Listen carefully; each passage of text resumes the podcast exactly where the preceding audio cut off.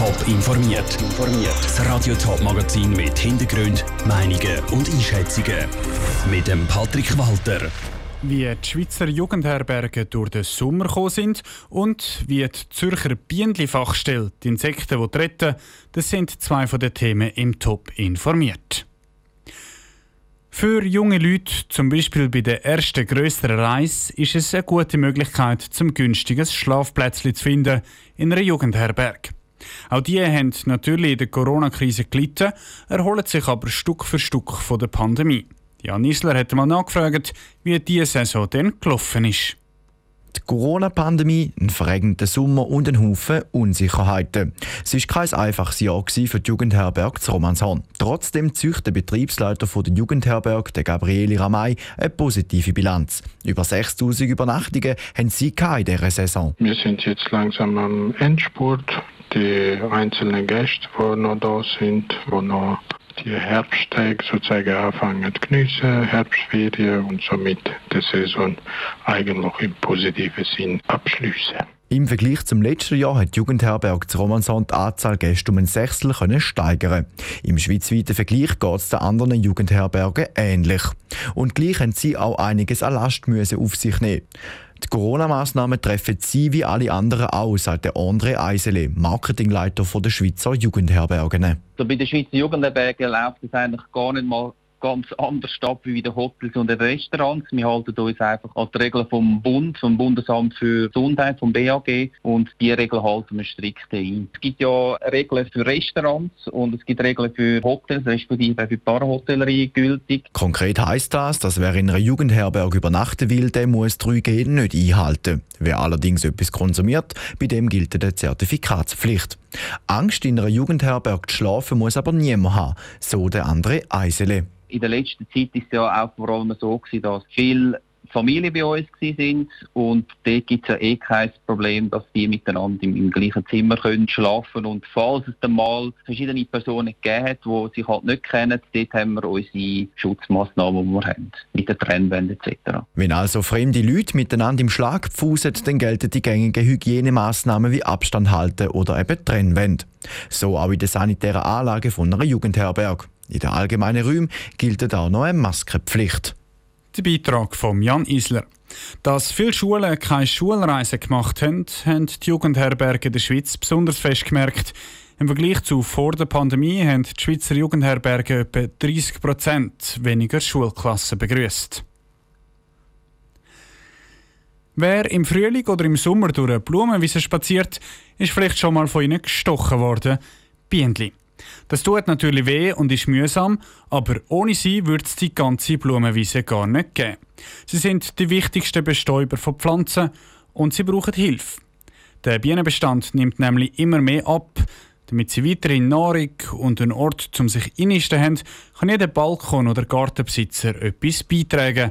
Nora Züst. Die kleinen, fleissigen Alleskönner sind in der Natur nicht wegzudenken die Wild- und Honigbienen. Die neue Bienenfachstelle vom Kanton Zürich schaut, dass Bienen weiterhin einen Lebensraum haben.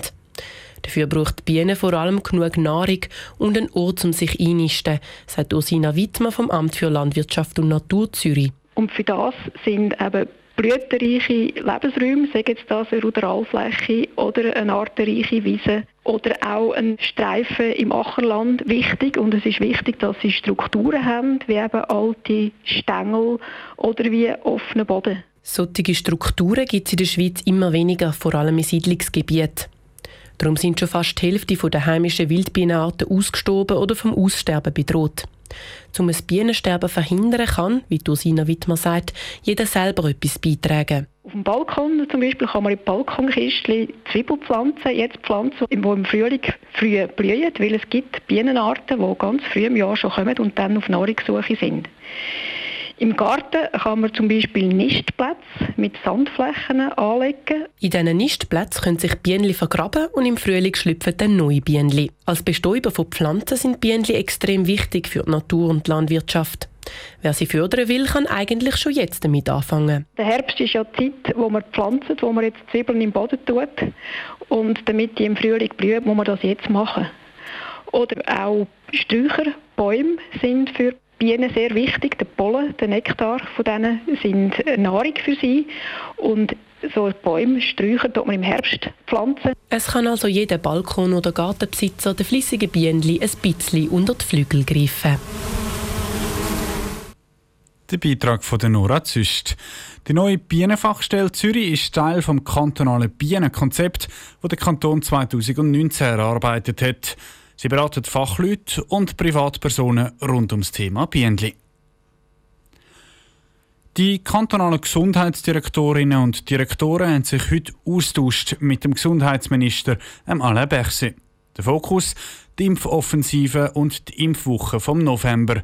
Aber auch die Boosterimpfung, also die allfällige dritte Impfung, hat nochmal zu reden gegeben. Aus dem Bundeshaus, die Cosette Espinosa. Der Gesundheitsminister Alain Berset startet die Medienkonferenz mit Lob an die kantonalen GesundheitsdirektorInnen. Die Unterstützung der Kantone bei der Impfung der Bevölkerung, die sei da. Und ohne das Miteinander ging die Bekämpfung der Corona-Pandemie nicht. So der Alain Berset vor allem auch mit Blick auf die nationale Impfwoche, die Anfang November startet. Wir wollen da die Gelegenheit haben, nochmals gut informieren zu können und zu betonen, dass wir diese Pandemie nur gemeinsam beenden können. Und je rascher wir die Immunisierung der Bevölkerung erhöhen als Gesellschaft, desto rascher können wir sicherstellen, dass künftige Wellen die Spitäler nicht überlassen. Und es wäre ein sehr wichtiger Schritt Richtung Ausstieg. Dass die Impfung wirke, das sind Thesen, die wissenschaftlich bewiesen sind doppelt der Lukas Engelberger, der Präsident der Konferenz der GesundheitsdirektorInnen, nach. Wir sollten die Impfung nicht verpolitisieren. Es ist nicht eine Meinungsfrage, ob die Impfung wirksam und sicher ist. Und es ist mir wichtig zu betonen, dass die Impfung nicht unsere Gesellschaft spaltet, sondern wenn wir ein Spaltungsrisiko haben, dann haben wir es durch die Pandemie. Die Situation in den Spitälern die entspannt sich, allerdings nur zwei. Wir haben immer noch auf den Intensivstationen, äh, ich glaube 12 oder 13 Prozent Belegung rein durch Covid-19, obwohl jetzt fünf oder sechs Wochen äh, wir zurückblicken können auf eine Entspannung in der epidemiologischen Lage. Und wie steht es um eine dritte Impfung, eine sogenannte Boosterimpfung? Der Patrick Mattis vom BAG klärt auf. Es ist relativ dünne Evidenz da noch in Bezug auf den Nutzen einer Boosterimpfung. Wir dürfen nicht vergessen, dass die entsprechenden klinischen Studien, die jetzt eingereicht wurden, durch die Hersteller nicht im riesigen Stil von sich gegangen sind. Und dann haben wir natürlich auch sehr starke nationale Unterschiede, welche Impfstoffe eingesetzt wurden. Eine dritte Impfung für Menschen über 80 mache durchaus Sinn, ergänzt der Alain Berset. Allerdings warten wir auf einen entsprechend nötigen Entscheid von Swissmedic. Top informiert, auch als Podcast. Mehr Informationen gibt es auf toponline.ch.